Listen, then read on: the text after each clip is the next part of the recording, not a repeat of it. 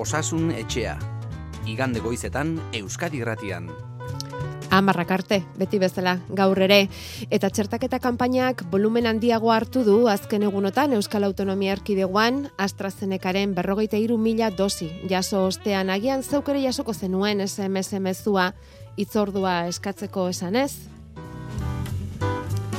Eta nabaritu dugu kanpainaren handitzea osasunetxean ere, ze jaso ditugun amar mezutatik bederatzi txertaketari buruzko zalantzaren batekin dator. Ezer baino lehen esan nahi dizugu osakidetzak eta osasun bideak badituztela telefono bana era horretako zalantzei erantzuteko. Osakidetzakoa da bederatzireun, hogei, hogeita amar, berrogeita amar. Eta osasun bidekoa berriz, bederatzi lauzortzi, berreunda laurogeita amar, berreunda laurogeita amar edo nola ere bai batean eta bai bestean esan digute oberena familia medikuari galdetzea dela eta bueno badakizue beti geratzen zaizuena izan ezkero osasun etxea WhatsAppa 688-666-000 bapatean osasun etxean sartzeko. Eta hortxe jasotako gogo eta batekin hasiko dugu gaurko saioa.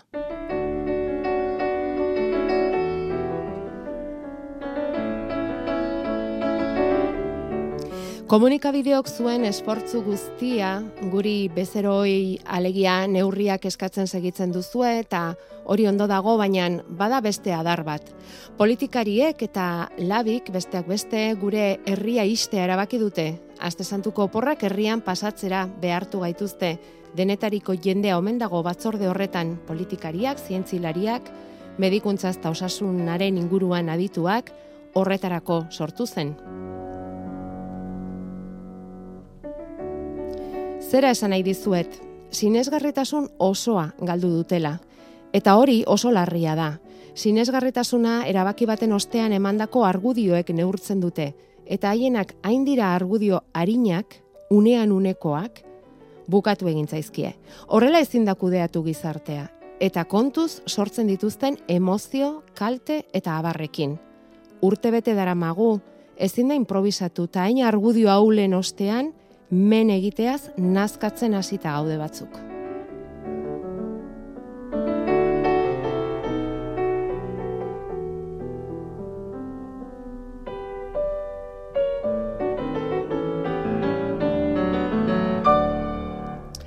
Urte bete hau luze doa eta aste honetan ere aurrekoan bezala datuek okerrera egin dutela esatea beste remediorik ez daukagu.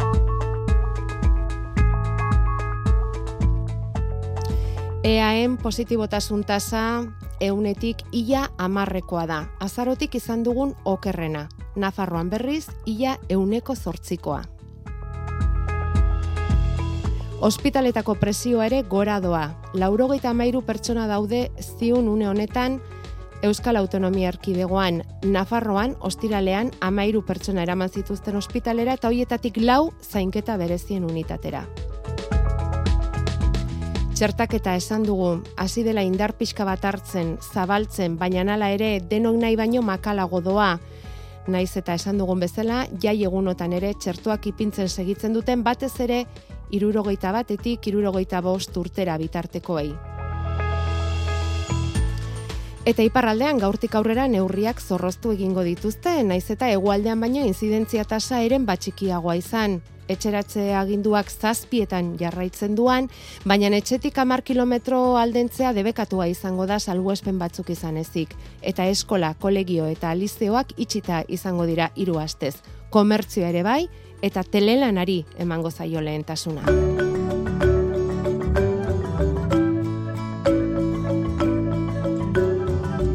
Euskadi Irratian Osasun Etxea, Arantxa Hartza eta Feliz Zubia.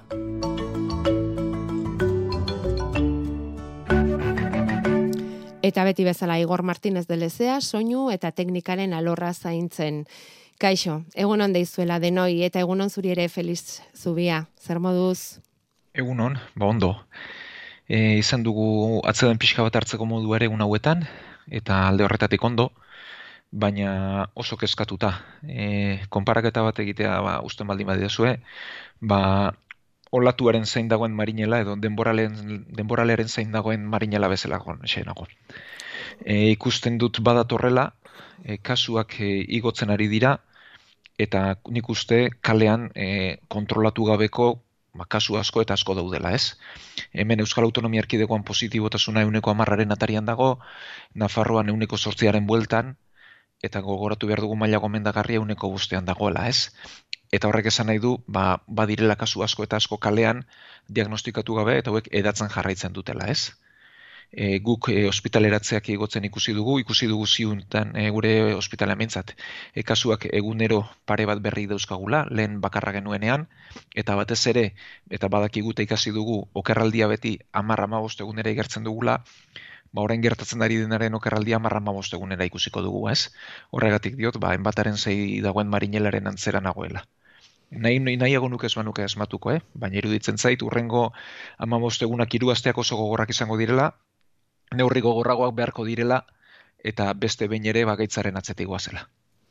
Etzi berrituko dituzte herri zerriko egoerari buruzko datuak, ala aurreratu ziguten e, labiren azken batzordearen ondoren Felix ongi gogoan izango duzu, e, eremu gorrira pasako direnen e, herri horietan neurriak zorroztu egingo dira.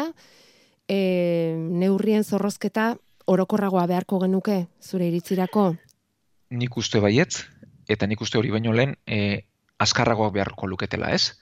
Hau da, e, itxarotea, ba, maila lareun eraino gainditu bitartean, eta hainbeste egunean, ba, jaiegunak direlako arrazoiarekin itxaron eta itxaron eta itxaron egoteak, ba, badaki guzarrekarriko duen, ez? E, gaitz gehiago, edapen gehiago, eta ondoren gehiago kostatzea, eta bitarte horretan, ba, sufrimendu eta bitarte horretan eriotza gertatuko dira. Baina, bueno, bidea hartu dugu, e, gure agintariek bideu aukeratu dute, eta jendearen aldetik handera ez dut nik ikusten horrelako eskabide hundirik bintzat neurriak zorrosteko, edo bintzat ez da kaleratzen, ez? Bueno, ba, bukalde neurrien utziko diogu, baina badak zer datorren. Eta zesaten dizu barruak ikusten duzunean atletik eta realaren artean, bar jokatu den futbol partidaren inguruan izan diren jende pilaketak, festak, ospakizunak, gaur etorriko dira txuri urdinak, kopa eskuetan dutela, e, bueno, atletik ere itzuliko da, e, bizkaira, bilbora, mm, horren aurrean, zer esaten dizu barruak? Ba, ez daukagula bururik, eta ez dugula ez errikasi, ez, ez dugula ikusi nahi, ez? Hau da, e, bueno, atzo entzuten nuen imanol esaten duela gutxi bere osaba bat hilduela koronavirusak eta arri eskintzen ziola saria, ez? Bueno, ba, egia da, baina antzerakoak deno dauzkagu, gehiago izan litezke, eta mesedez, hanka sartu dugu, aste honetan zehar askotan, ez dezagun berriro egin. Felix Zubia, osasun etxeko medikuaren mezua, Donosti Hospitaleko zainketa berezin zaileko zerbitzu burua bera. E, Zarrera bukatzeko, Felix, zure lankideak nola daude? Nola zaudete COVID-aren gaixoak zaintzen dituzuen eta lehen lerroan ari zareten profesionalak?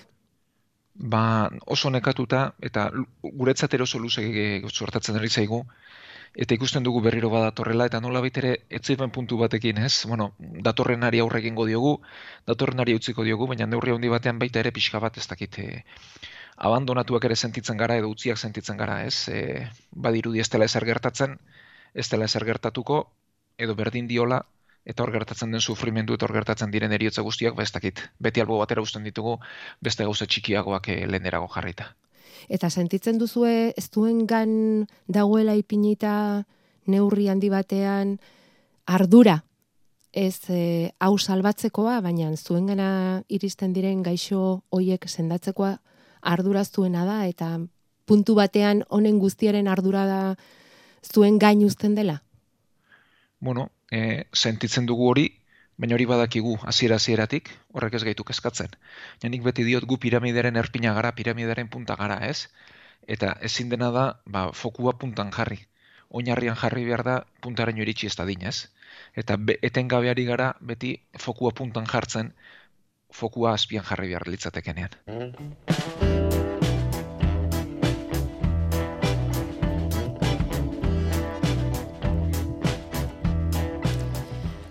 Bueno, eta gaurko saioan txertaketari buruzko zalantzei mm, erantzuten ere saiatuko gara, esan dugun bezala asko, geroz eta gehiago ari zaizkigulako iristen tankera horretako mezuak, baina aurrena tiroidesa. Mezu hau osasun etxea irratza jorako da. Irurogei tamar urteko emakume bat naiz. Eta nahiko nuke, aholkoak ematea, e, tiroidesa ondo funtzionatu desan. Bueno, mango dizkiguzu horren inguruko azalpenak, Felix. Bai, e, bueno, tiroide guruina lepoaren aurrealdean dagoen guruin bada, e, intxaurraren aurrealdean, bueno, intxaurrak berak ere berez e, tiroide kartilagoa izena du, eta bere funtzio nagusia bat tiroide hormona sortzea da, eta esango dugu e, gorputzari martxe ematen dion hormona dela tiroide hormona. E, e, hormona beharrezkoa dugu, ba, aurtzaroan askunderako eta batez ere garunaren garapenerako, eta nahiko hormona ez baldin bada, ba, bada gaitz e, berezi bat e, horri lotua, eta gero heldu erduan batez ere, ba, martxa ematen diguna. Orduan, hormona gehiegi baldin badugu, ba, urduritasuna nabarituko dugu, berotasuna, pixu galera, esten e, bueno, erritmo gehiagizkoa, eta arritmiak izan ditzakegu edo zurretako arazoak. Eta gutxiegi baldin badugu aldiz, ba, gizentasuna saltzen da, nekea, indar falta, libratzeko zailtasuna, bihotzak ere ez du berriz ere ondolan egiten, likidoa pilatzen da, eta, bueno, ba, kasu larri-larrienetan, ba, konortea galtzera ere eraman lezake. Beraz, e, tiroide hormona esango dugu gure motorra dela edo pilak direla batez ere, argindarra martxan martentzen gaituzten hormonak direla. Eta e, tiroide hormonak batez ere jodo osatuak daude. Eta beraz, tiroide guruina zaintzeko, alde batetik edo nagusiki jodo e, beharrak izango ditugu. E, jodo gabeziak tiroide hormonaren e, gabezi bat sortu lezake edo gutxi egizatea sortu lezake eta badira historiko kimunduan zehar eremu batzuk oso barrualdean daudenak, ze jodoa batez ere itxas alimentutan edo itxasotik datozen elikagaietan dago, ba, e, tiroide arazoak izan dituztenak eta hipotiroidismo asko izan dituztenak.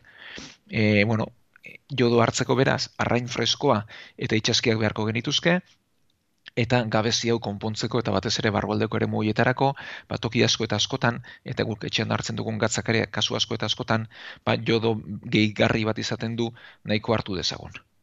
Beraz, nagusiki hori beharko genuke, nahikoa jodo hartu, arrain fresko, itxaski edo antzerakoekin. E, bueno, aipatuko dugu beti bezala hemen, ba, garaian garaikoak izan behar duela, bueno, ba, horrentxe dugu berdela, antxoa laizterrazeko zaigu, ba, aprobetsatu dezagun. Eta horretaz gain, eta bigarren mailako e, babes neurri bezala, harik eta fiziko beharko genuke honetarako ere, eta tabako eta alkola utzi, kafea neurrien hartu. Eba dirudi bat iroide gurinen entzatere kaltegarriak izango liratekela. Eta gero, e, batez ere horre azaltzen zeskiegun gaitzak, eh? bai tiroide gurinak lan egiten duelako edo gutxiegi, normalean jatorri autoimune izaten dute. Eta baina saltzen direnean konpontzea zailak dira. E, jatorri ez ezaguna dute, gure defentzak erotu egiten dira eta defentzak erasotzen dute tiroide guruina. Beraz norbait sintomekin azten den garaian, ba, odol analizek egin ditzala, diagnostiko erreza da, eta tratamenduare bai, eh? gaur egun hormonak kanpotik eman ditzakegu, edo tiroide guruina gehiagiari baldi badea lanean, ba, baditugu botikak hau kontrolatu eta bere ondera ekartzeko. Bestela fizikoki kanpo aldetiketan ez da zer nabaritzen, ez da? Bueno, kasu eskotan, edo bai ba, esan baitetan, bai, e, tiroide guruinak nahiko lan egiten ez duenean, ba, guruina beha haunditu egiten da. Oda, nahikoa sortzen ez duenean, bere erantzuna da neurria haunditzea, ba, hori konpentsatu nahian. Eta horri, tiroide haunditu horri bozioa esaten zaio. Ez, eta kanpotik ukituta edo neurria haundituta ere nabaritu genezake, ba, tiroide guruin hori ez ondo. Baina asko eta askotan ez da ezarri gertzen kanpotik eta analiziak behar izaten dira. Bueno, ba, begiratzen bat ikasi dugun, mezu honi esker, eh? E, tiroidari buruz aspaldian, eh? itzegin gabe geunden honi guztiari buruz, beraz eskerrik asko mezu hori utzi digun entzuleari, eta zuri azalpen guztien gatik, Felix. Ba, guztu handiz, horrelako galderak erantzunez, denok ikasten dugulako, bai. Eta momentu txobatutan bintzat COVID-a aztu.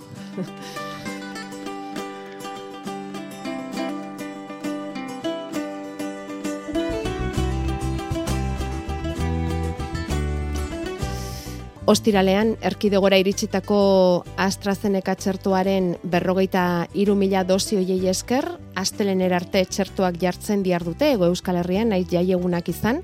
Horrek bizkortu ingo du apur bat txertaketa, beharrik ala ere, aste honetan munduko osasun erakundeak adierazi du eta Europak daraman txertaketa ritmoa makala eta ezin onartuzkoa dela.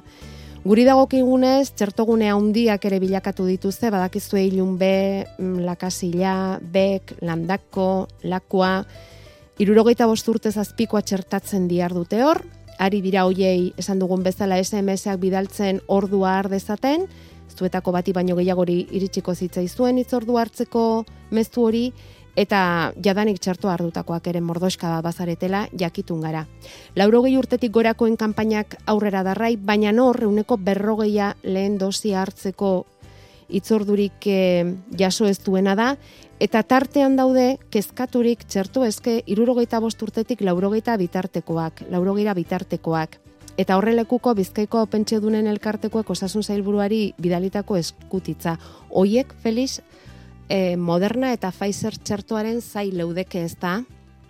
Bai uneotan, e, gogoratu behar dugu egun barru, e, iritsiko zeigula e, laugarren txertoa ere, Johnson Johnsonen txertoa, eta e, txertonek duen abantaila, bueno, bi abantaila dituela, bat da dozi bakarrarekin nahikoa dela, eta beste adin guztietarako dela.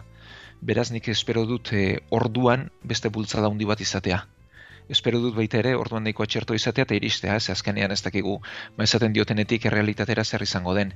Baina bitarte honetan, orain goz behintzat eta hemen Espainiar estatuen ala da, irurogeita bosturtetik berako entzat ari dira jartzen AstraZenecaren txertoa, eta irurogeita bosturtetik gorako entzat, ba, Pfizer eta Modernaren txertuak erabiltzen ari dira, baina hauen kantitate txikia da, ez da nahiko iristen eta horregatik duen motel e, txertak eta ritmo. Mm, adintarte horretan ez da. Edo nola ere AstraZeneca txertu hartu ondoren, e, hogeita amaika trombo kasuren berri eman dute eta hoietatik bederatzi hil egin direla Alemanian, eta Berriz ere berpiztu da ba, mm, polemika hau AstraZenecaren txertuak eta trombosek izan dezaketen lotura hori. Eta gero horren ondotik etorri da Felix, ba adinaren dantza, ezta? Alemanian 60 urtetik gorako bakarrik emango diete txerto hori, Italian 65 urtetik gorakoei, e, Frantzian 55 urtetik gorakoei, Espainian esan dugun bezala 60 gorakoei, badago horren atzean azalpen zientifikoren bat, augustia esplika dezakeena? Ba, askotan neuri ere zaila egiten zaitu opatzea, eh? baina, bueno, e, alde batetik, e, jarri zen berrogeita urteko muga hori, nik uste zentzu gabea zela zieratik. Hau da, e, txertuak egin zirenean eta frogatu zirenean, bueno, da, dakigu, ba, zaiakera kliniko batzutan edo egiten direla, eta amar mila, hogei mila laguneko taldeak erabiltzen direla, nahiko ondiak, baina e, talde hoien azterketa egin zen, eta ikusi zen irurogeita urtetik gorako entzat, bat talde hori, oda, hogei milioietatik probatu zirena gutxi xamart zirela. Eta horregatik erabaki zen mugatzea, baina inolako e, bestelako arrazoirik gabe. Ondorenean, erresuma batuan erabilida eta irurogeita urtetik gorako entzatu zoragin korra dela ikusi da, beraz, e, ez luke adin mugarik beharko, eta nik AstraZenecaren txerto erabiliko nuke adin guztietan, eta erabaki baldin bada lehentasuna adinean jartzea, manik adin guztietarako erabiliko nuke. Hori Baita, bat. laurogoi urtetik gorako entzatere? Nik bai, nik denentzat erabiliko nuke, egin delako, frogatu delako, ikusi delako eraginkorra dela, eta ikusi, dela, e, ikusi delako ziurra dela. Eta gero, e, ondoren datorkigu trombozien arazoa. E, gauza, bueno, kasu berriak azaltzen ari zizkigu, kasu guzti hauetan ba, erlazioa frogatu gabe dago, berriz diogu e, populazio orokorrean gertatzen ari denaren oso antzerako portzentajeak betetzen ari direla, beraz ez dagoela trombosi kasu gehiago, oraingoz behintzat ez dela frogatu, niri neurtzea eta zaintza ondo iruditzen zait, baina gehiagizko alarmarik sortu gabe. Eta egia da, trombosi kasuak gertatzen direnean, baina hori, populazio orokorren ere ala da, ez da txertoni lotutako zerbait, gehiago direla emakumezkoak eta gazteak askotan antizorgailu lotuak. Beraz, balizko eta oso balizko arrisku hori ekidin daiko balitzere, ba, logikoagoa dirudi berrogeita magost urtetik berako emakume hoiei ez jartzea, baina nik berriz diot, eh? ez da frogatu berrogeita magost urtetik e, berako entzatere, ba, biztanleri orokorrean baino gehiago gertatzen denik, eta beraz, e, txertua ziurra dela iruditzen zait, eta nik ez nuke hori murriztuko. Baina hortik dator, ba, murrizketa horren arrazoia, zenbait herrialdetan hartu duten murrizketa horren arrazoia, naiz eta berriz diodan, eh? ez dagoen horretarako, nik bintzat, mm. motiborik ez dutetan ikusi horrengo datuekin. Bueno, baina badakizu e, iritarrok pixka nahastuta gaude, zalantza asko sortzen zaizkigu, eta batez ere e, etxean atea jotzen digutenean, esanez e, txertua jartzeko aukera daukazu, eta iritsi da zure txanda, ba orduan eta zalantza eta galdera gehiago, orain ikusiko dugun bezala.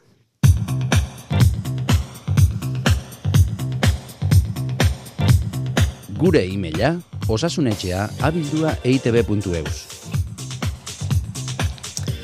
Ea, bisi-bisi alik eta galderarik gehienei erantzuteko gai garen, Felix. Bueno, alde batetik dauzkagu bihotzeko arazoak dituztenak eta AstraZenecaren txartoa jartzeko zalantzak. Hauei zer esan behar diegu? Bueno, e, bihotzeko arazoak e, sortzen dutela antiko gulatzaileak e, hartzea, ez? Hau da, e, dauzkagu galdera mortozka bat edo, bai. ba, bihotzeko arazoen gatik, edo bestelako ba, trombosien gatik, edo bestelako arazo bat dela eta antiko gulatzaileak hartzen ari diren pertsonak bueno, hauentzat txer, e, txerto hartzea komeni dela, orokorrean osasun arazo bat duenarentzat beti da komenigarri txerto hartzea, ze gaitza larriago izan liteke, eta beraz, ba, gaixotasuna ekidin badezakete, ba, aurrera. Eta gero, antikoagulatzaileak e, hartzen ari diren pertsonentzat dagoen arriskua, eta oso oso txikia da, bada, e, zaztade ematen den tokian, odarratza sartzen den tokian odol bildu bat egitea. Orduan hori gerta ez dadin, horratza meago bat erabiltzen da. Eta hau, e, ohartarazi egin behar diogu da antikoagulatzaileak hartzen ari garela, ba, erabiltzen diguten edo jarriko diguten horratza finagoa izan dadin eta odol jarrio arriskua omorreztu dadin. Dena den, e, erabiltzen dena beti da oso mia eta ohiko erabilita ere, ba, odol jarrio arrisku oso txikia litzateke, baina bueno, ba, aurre ohartaraztea baldin badukagu hobeto. Eta gero, e, horregatik ez da antikoagulatzailea hartzea utzi behar. Hau da, hartzen ari dena jarraitu dezala hartzen.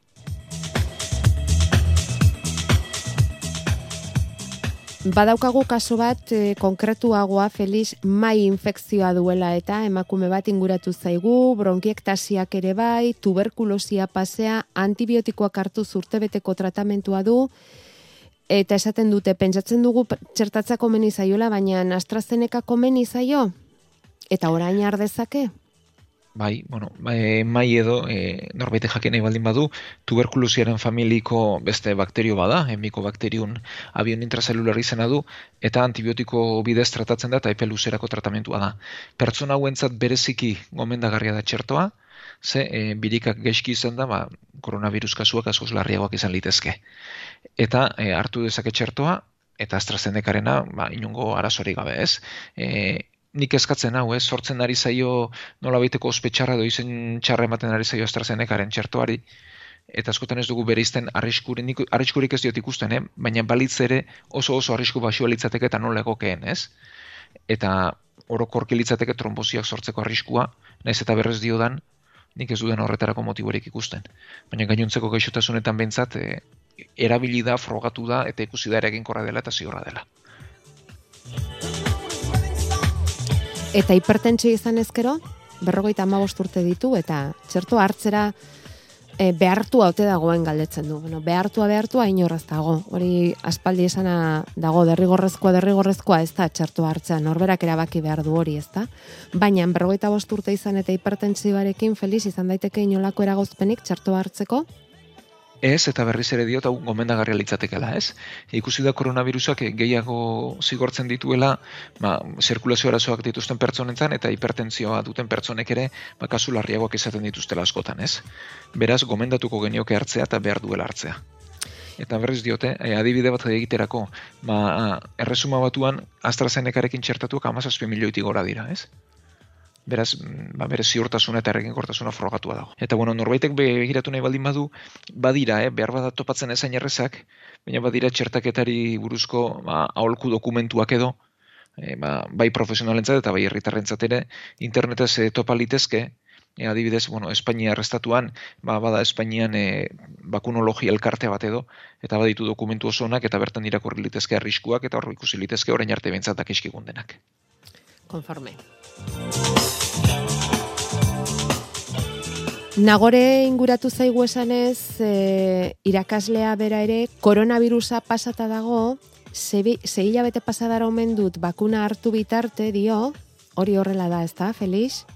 Bai, Edo horrela e, gomendatzen da, ez da? Hori da, bueno, e, koronavirusa izan duenak, berez defentzak behar lituzke. Eta, bueno, ba, duela azte batzuk ikusi zen, gaitza izan da berriz infektatzeko arrisko eguneko batekoa bakarrek dela.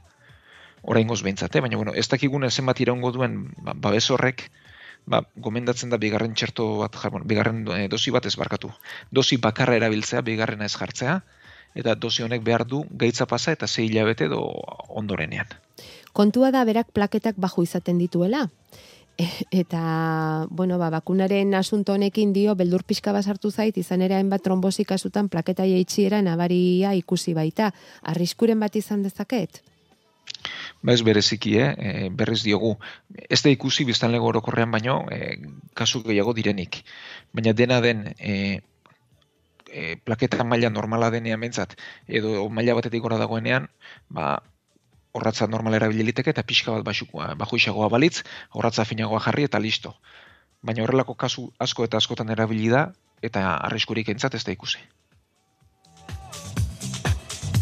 Eta minbiziaren kasuan, honek bularrekoa eta umetokikoa izan ditu.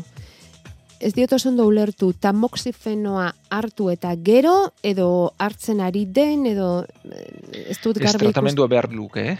Hau eh, tamoxifenoa botika bada, minbizi horiek izan eta gero, hartzen dena. erabiltzen den botika bat, bai. Vale. Eta kasu hauetan ere, e, komeni da txerto hartzea, bueno, orain ari dira eta esaten, e, larogei urtekoekin bukatutakoan, irurogeita urtetik gorakoen talde berean sartuko dituztela gaixo kronikoak, edo gaixo bereziak edo arrisku altuko pertsonak, zerrenda guztia ez daukagu oraindik, baina mentzat minbizidunak e, hor jarriko dituztela, eta bereziki txertatzea gomendagarria da, ba, gaitza larriago izan litekelako, eta beraz lasai hartu dezala eta gainera komeni zaiola hartzea. Naiz eta botika hori hartzen ari den. Hori da. Vale. Izaskunek dio lagun batek positibo eman zuela COVIDarekin eta berrogei aldia kostata gainditu ondoren, pertsona zaurgarriekin lan egiten duenez, txertoa jarri beharko hotelukeen. Ba, bai, e, aipatu dugun bezala, zei hilabete horiek eta gero dosi bakarra. Eta penizilinari alergia dionak, Felix? Bueno, orokorrean alergiaren bat dionak, e, bueno, alergia batez ere Pfizerren txertoari lotu zen hasiera batean. Naiz eta espaldi honetan mentzat ez dugun horrei buruzko datu gehiago izan, bueno, arriskua oso oso bajua da, alergia bat garatzeko, euneko 0,03koa edo horrelako zerbait da, eta horrelakoetan egiten dena da, ba, txertaketa hartu eta gero, baina kasu guztietan da, eh? Hogeita mar minutuan zaintzapean egon, ez? Alergia berritzen zaion edo alergia gurutzaturen bate baldin bada ere, baina egiten dena da txertatu eta ordu erdi batean inguruan ibili, eta ez baldin bada ezer gertatzen, eta normalena da ezer ez gertatzea, ba, ondoren bizimodu normalarekin jarraitzea. Eta txerto hauen albo ondorioak, e, momentuan ze, esan duzun bezala, txertoa hartu, eta e, hogei bat minutuan e, egoteko esaten da, ez da? Ez mugitzeko txertoa hartutako tokitik, ba, pixka bat zaintza lan hori egiteko. Baina txerto hauek hartu eta albo ondorioak zenba denborara zal daitezke? Bueno, ba, alergia bere alakoan, hogei tamar minutuan, gero zaztatekoan odol bildu bat baldin bat baurrengo egunean, eta no, gehien gehien azaltzen diren albondorioak, bueno, entzuletako batzuk pasako zituzten, sukarra, giarretako mina ondo eza, hori hogeita lau bat ordutarazten da, eta beste hogeita lau hogeita mazai ordu irauten ditu, eta desagertzen da. Eta ondoren, ba, e, trombosi kasu asko bueno, lotu dituztenak, eta berriz diot, eh? ez da populazio orokorrean baino gehiago ikusi, ba, azaldu direnak ama eguneko eperaino, baina nik eh, hor lotura horretan behintzat oraingoz ez da loturarik frogatu eta ez da ikusi ba, orokorrean baino gehiago direnik. Konforme. E, metalei die honek alergia, Feliz? Kasu horretan, ba, ez dakit esaten du pitxirik eta ezin duela jantzi urrezkorik, zilarrezkorik eta ez derrere. Eta orduan, bakunarekin arazorik eduki dezake? Ba ez nuke e, uste. E, metaleien alergia oso oso ezberdina da larrua zaleko alergia mota bada, horrek berez ez du gorpuz guztian orokortua den alergiarik ematen, baina berriz diogu neurri orokor moduan hogeita mar minuturaino itxarotea gomendatzen denez, ba, hau guztiei aplikatuko zaie eta berari ere bai, baina ez luke arrisku berezirik behar. Aurrari bularra ematen ari zaion ama batek? Ba, eman jarrai dezala ematen, ez duelako arrisku berezirik eta ikusi da txertoa aurraren ganez dela iritsiko, eta bai onuran moduan bularraren bidez antigorputzak edo defentzak iritsi. Eta gaurko zazkena, alkoliko batek arazorik izan dizake etxartoa hartzearekin? Ez bereziki. E, gibela gaizki baldin badu, ba, odol jarioak izateko arrisko ondituko litzateke, hauek ere, e, horratz meago erabiltzea beharko lukete, baina gainontzean bestela e, alkolari adikzioa izateagatik ez. Bueno, konforme. Ba, honetan utziko dugu gaurkoz, ez daukagulako bestetarako betarik. Segi ondo, Marinel jauna, ez da dila e, denborale izugarria etorri, eta ez gaitzala olatuak azpian harrapatu, datorren astean emango dizugu hemen babesa, Felix, batez ere hartuko dugu zure ondoan babesa. Ba, eskerrik asko eta hemen izango gara, eta mila mila esker, mezuak, gogoetak eta animoak bidaltzen dizkigu guztioi.